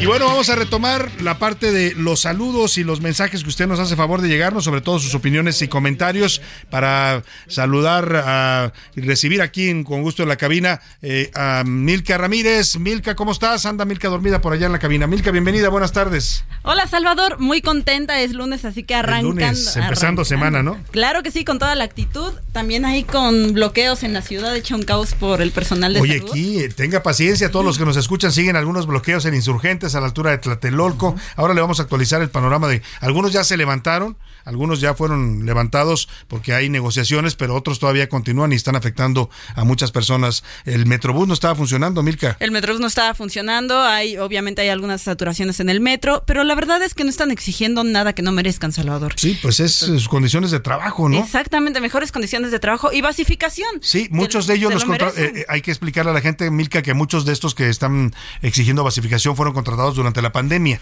Los contrataron porque había la necesidad de más personal de salud y bueno, muchos de ellos ya se quedaron trabajando en hospitales porque también se necesita su trabajo, pero a muchos no les han dado una base y siguen como eventuales. Exactamente, mira Salvador, en, en 2020 había poco más de 300 mil médicos registrados en el país. Ujú. 170 mil son personal de enfermería y solamente el 11% tienen especialidad. 54% son hombres y 46% son mujeres. Y lo que acabas de decir es cierto. O sea, por ejemplo, en, el gobierno de México contrató a 44.247 médicos y enfermeras para la pandemia. Sí, por la emergencia Son sanitaria. 44 mil. Y todos esos, pues ahora no los han dado una base, digamos, laboral, ¿no? Exactamente. Una plaza, pues. Y les habían prometido que se las iban a dar con sueldos superiores a los 15 mil pesos. No les han cumplido. El promedio es de 8 mil pesos. Uf, imagínate estudiar una licenciatura en enfermería para que te den 8 mil pesos o como médico que te paguen 10 mil pesos matándote. ¿Cuántos años es la carrera de medicina? Ocho años casi. Sí, eh, por ejemplo, en la UNAM son 6 años, más la especialidad, más la subespecialidad. Nueve más años, todo 10 lo años que te quieran echas. Hacer. Y Es para que estés ganando 15 mil pesos al mes para un médico es algo de verdad humillante. Así es que vamos a estar pendiente de esta problemática. Y también ya está por aquí nuestro jefe de información, José Luis Sánchez. Salvador García Soto, Milka Ramírez, ¿cómo están? Arrancando con muchísimo gusto la semana. Oigan, sí, en, es- en efecto hay mucho, hay bloqueos aquí en la Ciudad de México, pero también por la mañana estaba bastante relajado el tráfico, ¿eh? En cuanto al tema de que ya no hay niños en las escuelas, ya estamos Sí. prácticamente en el periodo de verano. Uno de quisiera que así estuviera siempre la ciudad, ya te puedes mover un poco más a gusto en las mañanas, menos presionado, menos tiempo, pero bueno, pues hay que disfrutar estas semanitas de vacaciones. Sí, lo que sí es que bien lo decía Salvador y mando muchos abrazos a toda la familia allá en Tepic, Nayarit, que estuve, tuve la oportunidad Que de ir para en allá. una boda, no, hombre, hubo videos Sí, en las redes videos. sociales de escándalo de los pasos de José Luis. La gente del- de Tepic estaba asustada, Mirka. Y del baile, además. Bueno, Exacto. bueno, ya la verdad es que Pepe baila muy bien, o sea, tengo que reconocerle, baila muy muy bien, pero Un, un- un fin de semana familiar. Saludos a Osvaldo, a toda la familia por allá. Los mandamos muchos En abrazos. Tepic, que nos escuchan, Tepic, además, saludos a todos escuchan ellos. mucho. Ay, Saludos a todos, primos y demás. Saludos. Y mira, cuando iba para allá, me fui en camión y las eh, centrales de autobús están hasta el gorro. El aeropuerto, yo me regresé en avión. El aeropuerto está hasta el gorro. Pues o sea, la que, gente mira, está huyendo, saliendo. Nos quejamos mucho los mexicanos de que no hay dinero y en- la crisis me ha pegado, pero cuando se trata de vacacionar, Sí, sí, sí. cargamos hasta con el perico y el perro, ¿no? Y qué calorón, por cierto, allá en Nayarit. O Salvador. nos endeudamos, O nos endeudamos, sí. Y qué calorón que está haciendo en Nayarit también, por cierto, 34 grados, como, como estábamos viviéndolo por Uf, acá. uf. Sí que le está pegando. Saludos a todos allá por Tepic, Nayarit. Pues llegó el momento de lanzar la pregunta en este espacio. ¿Qué dice el público? Ay, hay muchos mensajes y agradecemos todos y cada uno de ustedes. Nos dice por acá, nos dice José García Salvador, te mando un abrazo y deseo Igualmente. muchas bendiciones. Por favor, cuídense mucho, la situación está grave para ustedes en el país que gracias. luchan por la verdad. Cuídense, Salvador, Oye, saludos. Sí, hablando de eso que dice, asesinaron a un periodista el fin de semana, José Luis, en, en Acapulco, si mal no recuerdo. Eh, un- ahora nos dará los datos eh, precisos. Y esto deriva, esto que nos dice José, le agradecemos mucho su mensaje, José, también en la violencia contra los periodistas. Hoy en la mañanera, un periodista de San Luis Potosí, eh, Omar, eh, ahora le dio Omar Nieto, se llama. Nieto Omar Niño, niño, Omar niño, Niño, niño. dio, le, le dio, hizo una denuncia muy grave ante el presidente. Le dijo que el gobernador de San Luis Potosí, Ricardo Carmona Gallardo, lo está acosando, que está acosando a su familia, que lo están eh, vigilando, que lo están agrediendo. Esto por denuncias que él ha hecho en su portal. Él publica temas de corrupción en el gobierno estatal, denuncia la violencia que está sufriendo San Luis Potosí y lo que ha ganado es esta persecución del gobernador Ricardo Carmona, quien apodan el pollo y que además tiene investigaciones pendientes en la Fiscalía General de la República por temas delicados. Algunos, algunos reportes de la Unidad de Inteligencia Financiera hablaban de vínculos con el narcotráfico. Eh, lo más grave de esto que denuncia, y vamos a escuchar ahora la denuncia denuncia de Omar. Primero, Jesús, eh, perdón, José Luis, ¿a quién asesinaron el fin de semana? Bueno, este fin de semana asesinaron Salvador a Nelson Matus Peña. Él, eh, bueno, eh, él pertenecía al portal de noticias Lo Real de Guerrero y fue armado y fue precisamente asesinado en Acapulco, Guerrero. Iba en una suburban, en la, en la zona suburbana allá de, de Acapulco, iba en una camioneta y bueno, lastimosamente lo asesinaron, Salvador. Y va a escuchar usted ahora la denuncia que hoy ante el presidente López Obrador es importante consignarlo, porque el presidente no le contesta nada, ¿eh? Guarda silencio, no le dice, oye, vamos a cuidarte, vamos a, a revisar este asunto. Se queda callado el presidente, por eso es importante escuchar, porque lamentablemente hay periodistas que ya han venido a la mañana a denunciar acoso y persecución. Por lo menos una periodista que vino a denunciarle al presidente que estaba siendo acosada, la asesinaron. Por eso es importante escuchar a Omar Niño. Él tiene un portal que se llama así, Omar Niño Noticias, que es muy leído allá en, en San Luis Potosí. Y esto es lo que le dice al presidente. Esta sin duda es una campaña de odio, de desprestigio, y se lo digo de frente, eh, de parte del gobernador Ricardo Gallardo Cardona hacia mi persona. Solamente le voy a dar cuatro hechos que han sucedido en esta semana. Fue robado mi automóvil, está denunciado ante la autoridad. Fueron grafiteadas mis oficinas. Mi familia está, eh, después de lo sucedido, siendo atacada y el gobernador del estado, Ricardo Gallardo Cardona, después de una nota que publiqué hace 12 días, salió a decir que en San Luis Potosí hay pinches portalitos que no se cansan de tirarle y lo que no sabemos los medios de comunicación y dueños de los portales es que a él le gusta la sangre y le gusta ver arder el mundo. Ahí está la denuncia, lo que alude Omar Niño, además de estas denuncias de persecución, de acoso a su familia, de campañas de desprestigio en su contra, lo acusa directamente al gobernador Ricardo, Gar- Ga- Gar- Ricardo Gallardo Carmona, que es eh, del Partido Verde, pero es fue apoyado por Morena y por la 4T, por eso le hace la denuncia al presidente. El presidente guardó silencio, no respondió, y él aludía a lo que efectivamente dijo el gobernador en un evento público hace un par de semanas, Ricardo Carmona Gallardo, se refiere a estos portalitos, así los llama, entre ellos alude por supuesto al de Omar Niño, y dice que se dedican a criticarlo y atacarlo. O sea, ellos confunden la crítica con ataques, ¿no? Confunden el periodismo con campañas personales. Bueno, el tema es que dice, pero no, se impor- no, no, no me importa. Lo que ellos no saben es que a mí me encanta la sangre. Escuche usted como lo dice el gobernador de San Luis Potosí, en lo que pareció una amenaza pública a los periodistas críticos de su estado. No le vamos a quitar una beca a una familia, un apoyo en efectivo a un adulto mayor, a una madre soltera, por pagarle a esos cabrones. Mejor que sigan chingando. ¿Están de acuerdo? Estamos diciendo con qué nos divertimos. Estamos diversión. Lo que no les gusta es que a mí me gusta la sangre, me gusta arder, ver arder el mundo. Lo hemos hecho toda la vida. Lo hemos hecho toda la vida y sí, sabemos que lo ha hecho, ¿eh? le insisto, él tiene denuncias ante la Fiscalía General de la República y la Unidad de Inteligencia Financiera, en donde se hablaba de presuntos vínculos con el narcotráfico. Se dice que llegó apoyado a este cargo por algunos grupos delictivos. Bueno, pues ahí está lo que él mismo dice, ¿eh? a confesión de parte, relevo de prueba. Si ha- pasa algo con este periodista Omar Niño, y lo estamos diciendo aquí hoy, pues habría que mm, apuntar hacia el gobierno del Estado como el responsable. Más mensajes, José Luis. Tenemos muchos más mensajes. Nos dice para acá Miguel Ramírez del Estado de México. Sobre los tatuajes están bien si son estéticos. Los que exageran, pues en más de uno es más una obsesión que un tema de estético y se ve muy mal. Y sobre el tema de, de Xochitl Galvez, nos dice Miguel, eh, continúa. AMLO tiene miedo porque México ya despertó y él va a pagar todos los abusos que ha cometido en su gobierno. Saludos, Álvaro, nos dice desde el Estado de México, don Miguel. Pues sí, parece que eso parecen ver, mostrar los morenistas. Sé que tienen miedo, tanta obsesión por Xochitl Galvez. En Twitter, ¿qué dice la comunidad tuitera, Milka? En Twitter, precisamente sobre el tema de López Obrador y Xochitl Galvez, el 71% dice que estos dichos de- del presidente están mal, que es un delito. El 11% dice que bi- está bien, que se conozca todo. Y el 18% dice que la 4T está asustada. Ay. ¿Qué Ya pasa, estaba aquí Milka? Pasa, pasa saliva, Milka. Sobre el tema de los médicos y trabajadores de la salud que están bloqueando, el 3% dice que las condiciones en las que laboran son buenas y que sí los cuida el gobierno. El Ajá. 3%.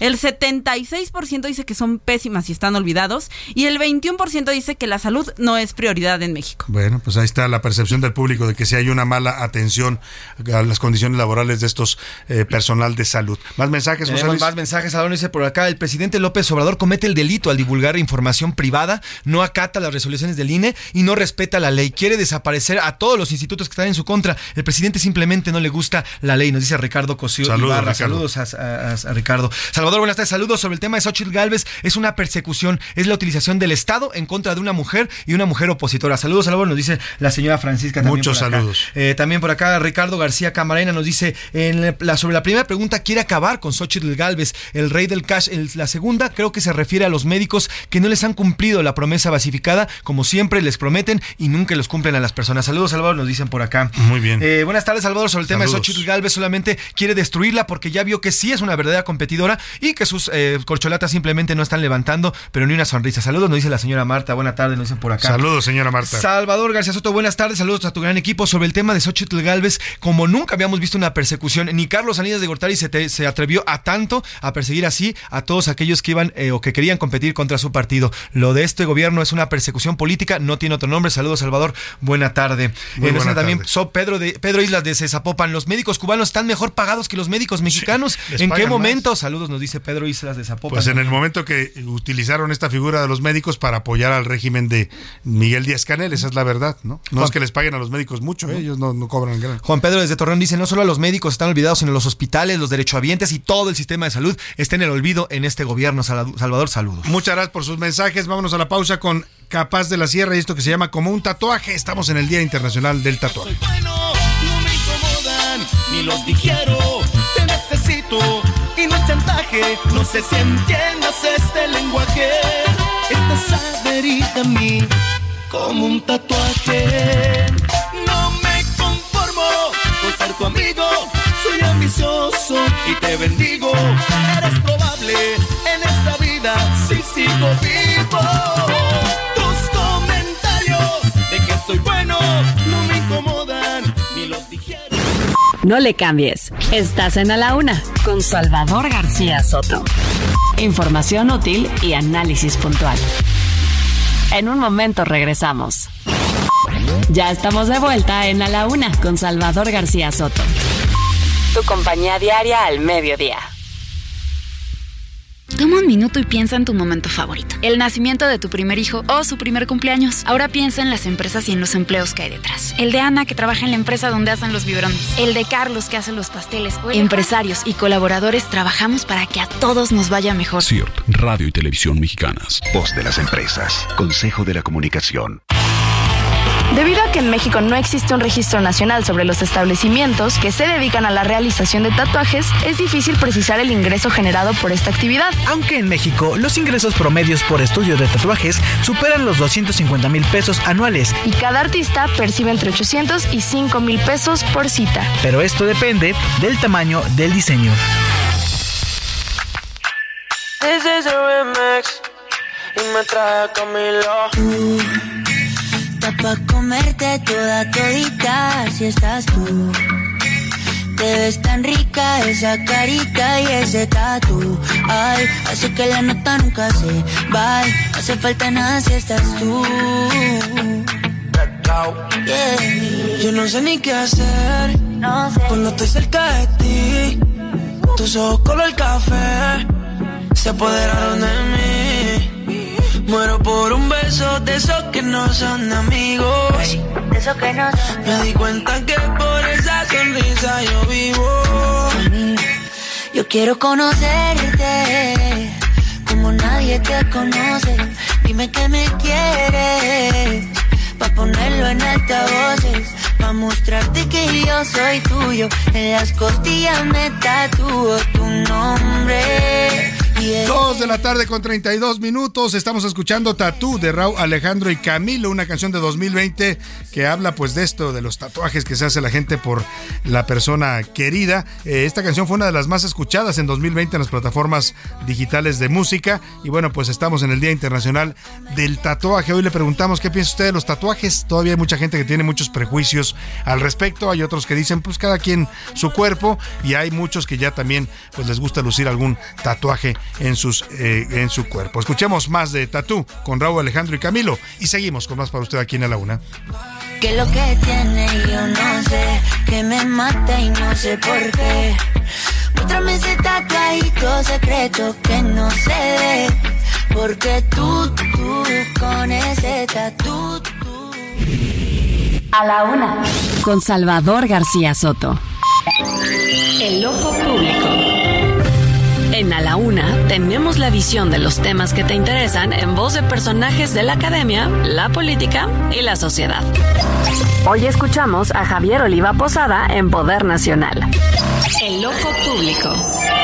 ¿Qué tal Salvador? Saludos al equipo en cabina. Eh, buen inicio de semana para todas y todos. Soy Javier Oliva y evidentemente ante esta cantidad de espacios y atención que se le está dando al, al no proceso de, de no elección, no interno de Morena, pues todo eso es dicho de manera irónica porque pues evidentemente de eso es de lo que se trata, buscar alguna manera de llevar adelante su proceso sin, sin violar la ley, aunque de hecho lo estén haciendo, al igual que, la, que los partidos opositores lamentablemente. Pues Salvador, la, la, la dinámica de la actividad criminal sigue eh, aumentando sin que haya la menor atención o, o, dedicación por la mayor parte de los candidatos, eh, a excepción de lo que presentó eh, Marcelo Ebrard hace exactamente ocho días, hasta donde se sabe también eh, la aspirante Claudia Sheinbaum hará lo propio próximamente.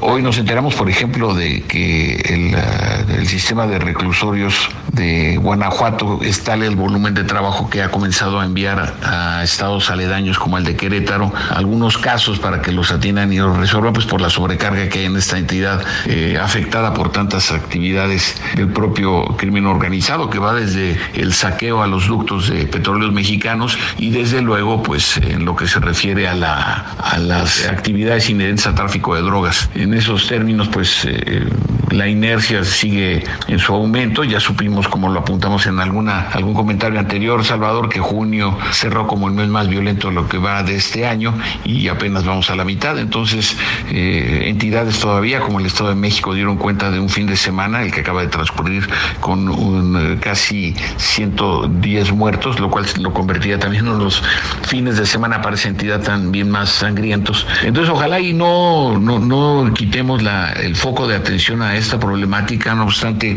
desde luego la importancia que tiene el proceso electoral o los cientos de procesos electorales que vamos a vivir el próximo año, pero pues que hay una agenda pendiente en materia de seguridad pública. Muchas gracias Salvador por el espacio, saludos y nuevamente buen inicio de semana para todas y todos. Gracias.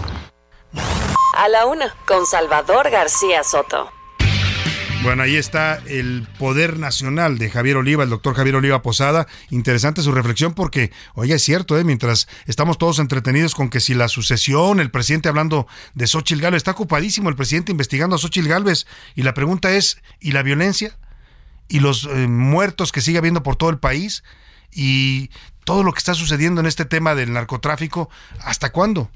O sea, ya, no, ya, lo, ya lo normalizó el presidente, por supuesto que no quiere hablar de esos temas, pero los mexicanos también, ¿eh? estamos más entretenidos con las corcholatas que con la violencia que están padeciendo muchos mexicanos en varios estados de la República. Pues ahí está el tema de reflexión de Javier Oliva. Oiga, y vamos a lo que pasa en el Banco del Bienestar. Yo no entiendo a veces las políticas de este gobierno.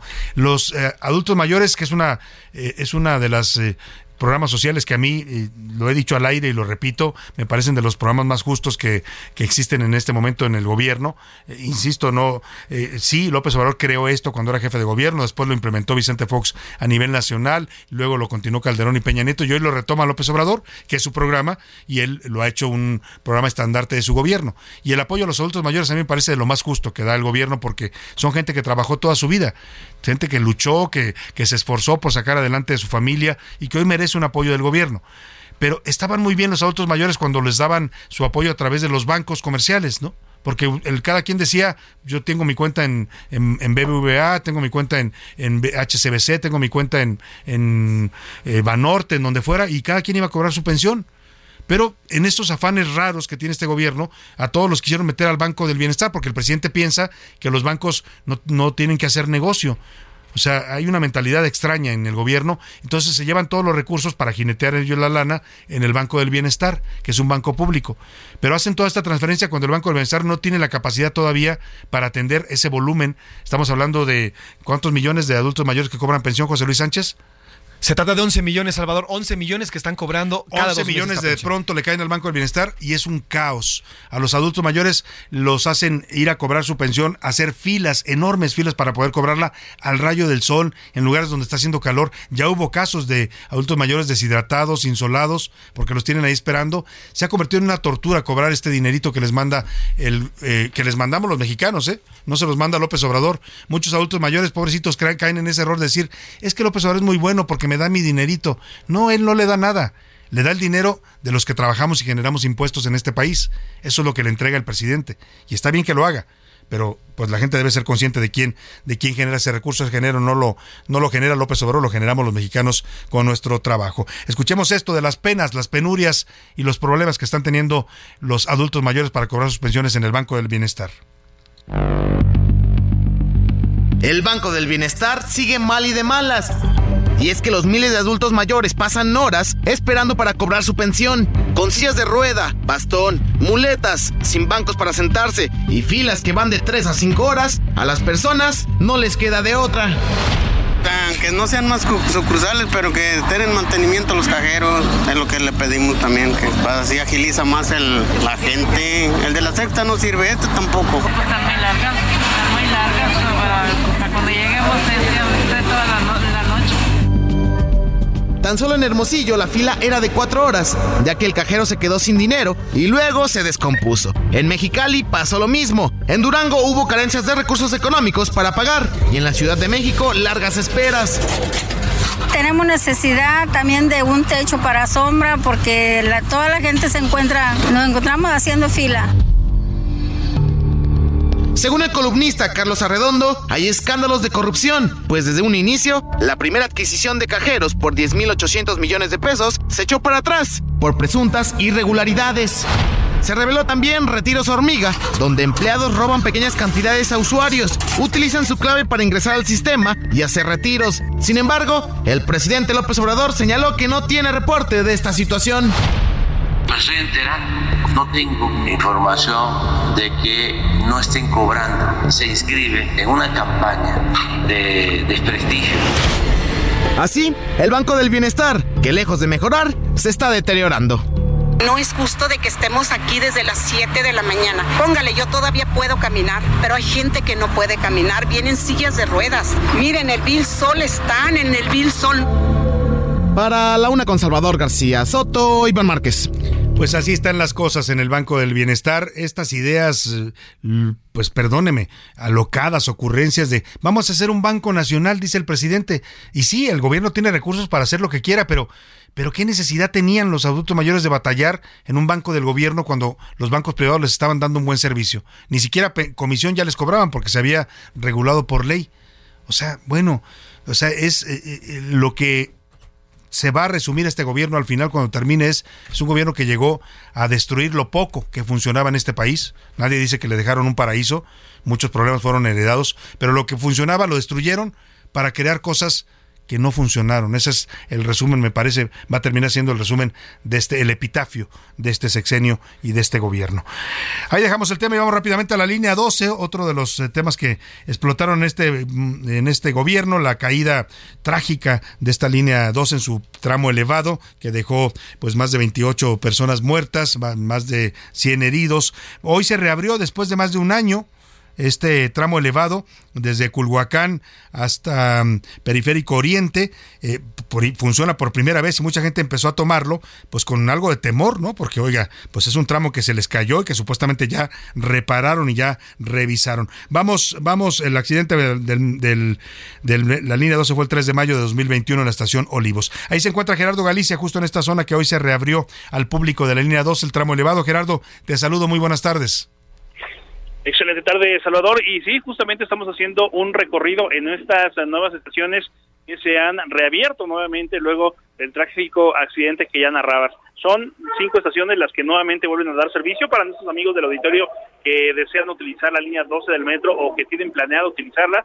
Ya pueden utilizar la estación Culhuacán, San Andrés Tomatlán, Lomas Estrella, Calle 11 y Periférico Oriente. Hasta este punto es la última eh, estación que está en operación eh, hablamos del tramo aéreo y se sigue eh, realizando las obras para poder reforzar el resto de la línea dorada. Hemos encontrado hasta el momento, ya está a esta hora, en su tercer día de operación, eh, comentarios al menos positivos. Muchas personas se mencionan que es mucho más rápido viajar en metro que en el transporte público, que en el metrobús y los eh, y sí también los transportes eléctricos que están brindando el servicio adicional y sin duda es un gran alivio y es eh, se convierte en una nueva opción para todos los eh, vecinos que viven en la zona de Tláhuac y desean llegar hasta el sur de la capital o eh, conectarse a las diversas estaciones y líneas del sistema de transporte colectivo metro. Por lo pronto no hay eh, mayores incidentes, la operación se realiza con toda normalidad allá en este nuevo en esta nueva reapertura de las cinco estaciones. Muy bien, pues vamos a estar, sin duda, para la gente es mucho mejor tomar el metro porque es más rápido para movilizarse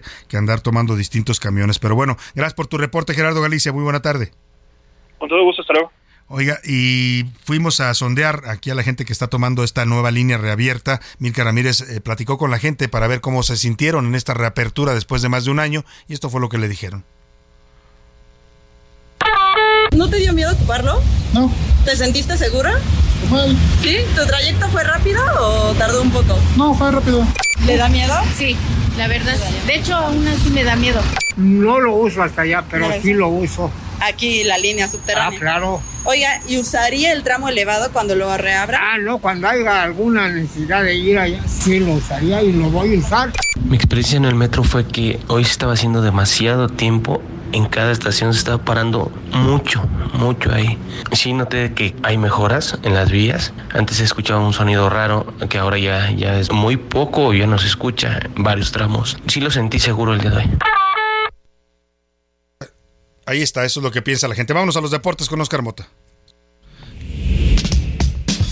Los deportes en A la Una con Oscar Mota.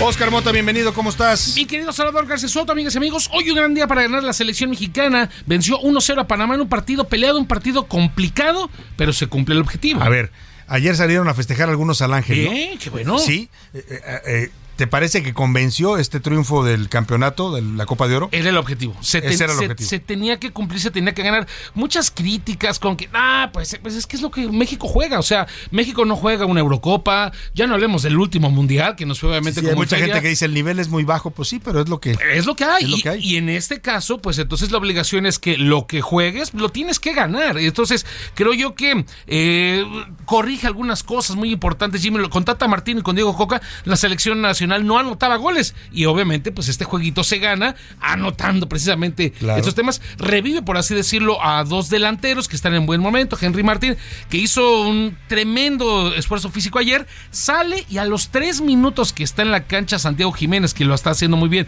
todavía en Países Bajos, entra y mete un gran gol que es el que a la poste le da a México su nove- novena Copa Oro. Vamos a escuchar rápidamente precisamente a Santiago Jiménez, anotador de este tanto que le da el título a México.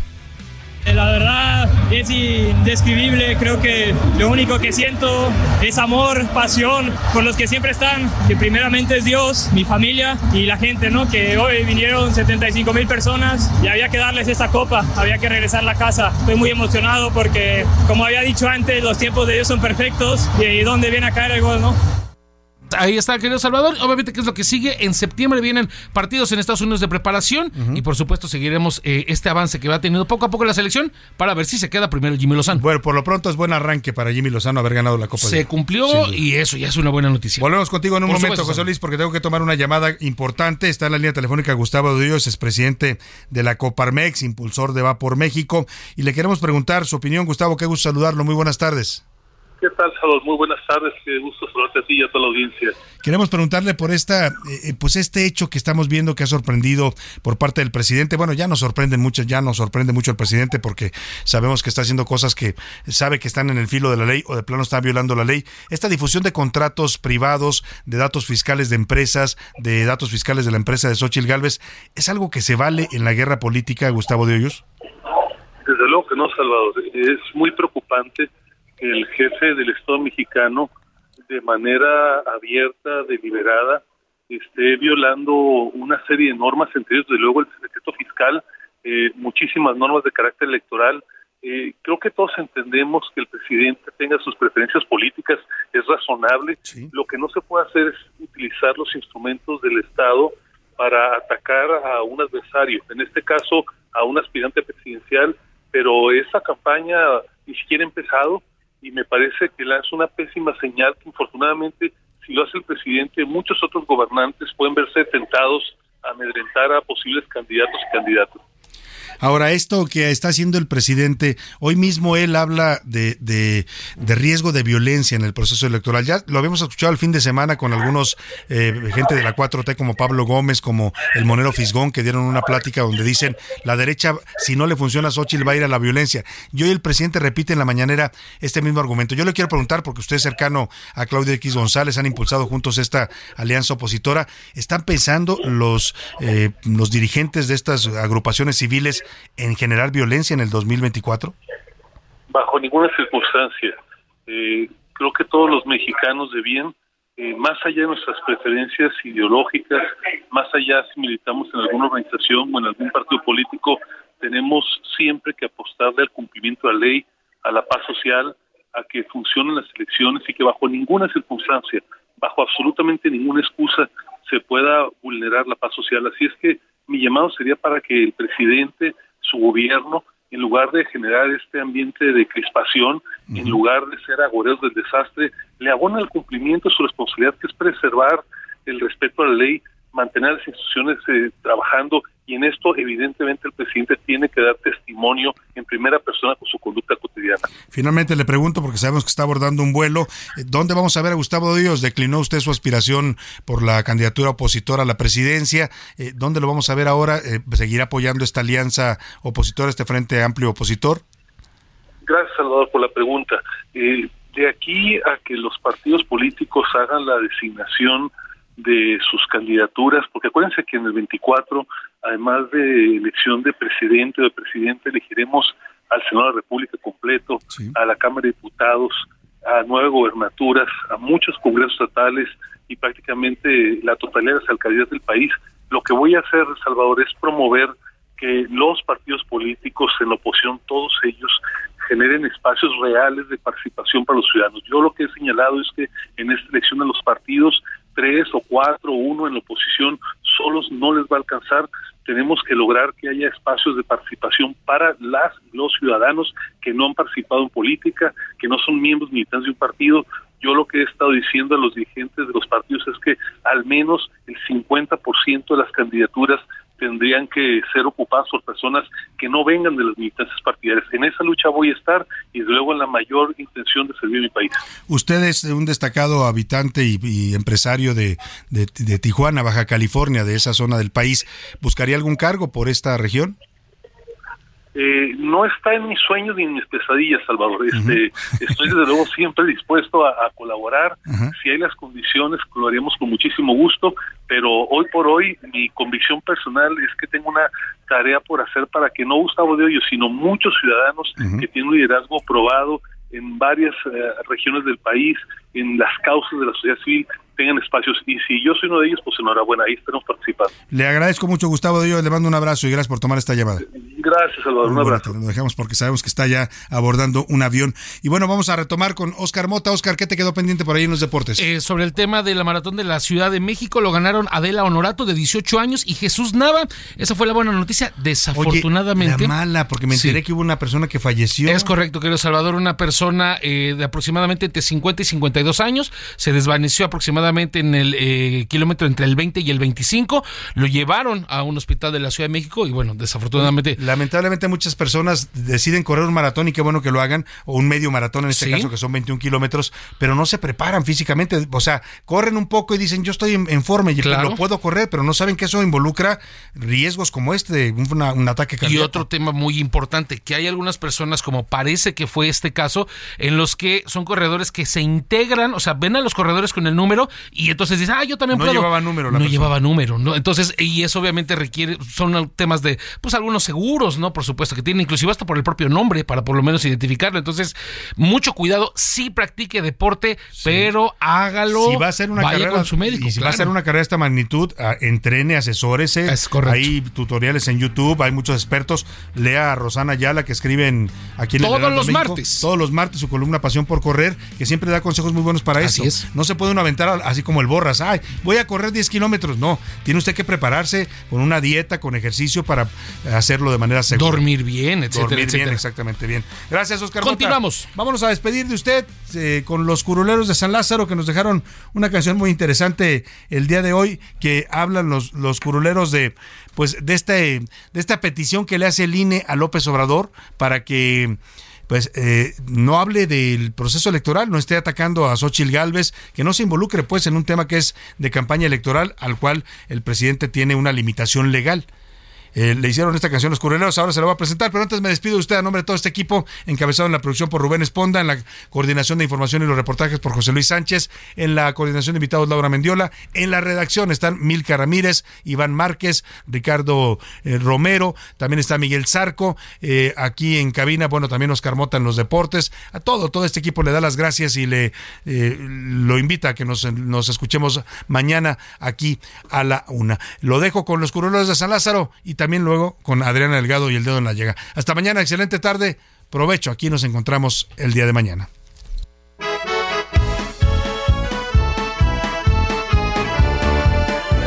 Oiga mi amigo, ¿por qué está tan triste? Pues como no, si regaño me tocó. Que porque no puedo hacer lo que quiero. Ni difamar ni divulgar información.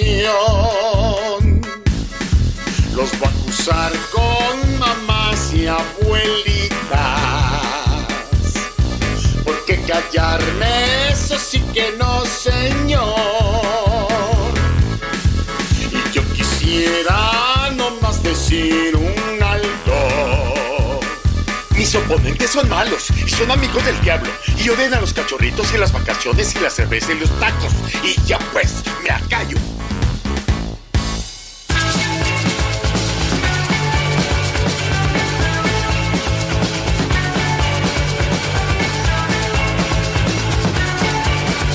From the 20 doors around her heart's black and blue between love boys.